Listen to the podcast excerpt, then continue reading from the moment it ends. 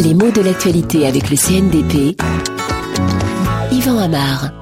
Branle-bas de combat, voilà Gustave. Ce n'est pas exactement ces termes qu'on a annoncé les mesures de précaution prises aux États-Unis, surtout à la Nouvelle-Orléans, en prévision de l'arrivée du cyclone. Mais presque, hein, cette expression branle-bas de combat, je l'ai entendue plus d'une fois depuis 24 heures, notamment pour rendre compte de la mobilisation à la fois active et inquiète des Américains, soucieux de ne pas se faire surprendre par ce nouvel ouragan, de la même façon qu'il l'avait été lors du passage de Katrina.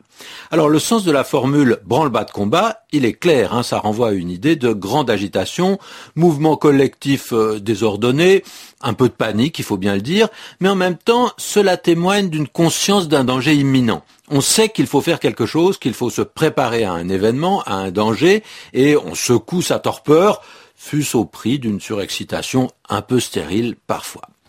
L'expression branle-bas de combat, elle est courante dans le français d'aujourd'hui, même si c'est une expression figée qui a comme un parfum de langue ancienne, parce que on a l'impression que ça sort tout droit du Moyen Âge.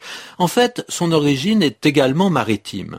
Un branle, jadis, dans le langage, dans le jargon des marins, c'était un hamac. Et ça se comprend parce qu'un hamac, ça bouge, hein, ça se balance, ça oscille, l'image est claire. Donc la formule branle-bas peut être comprise comme abat le branle, abat des hamacs, debout là-dedans, quoi, tout le monde sur le pont. Cela sonne comme un ordre donné.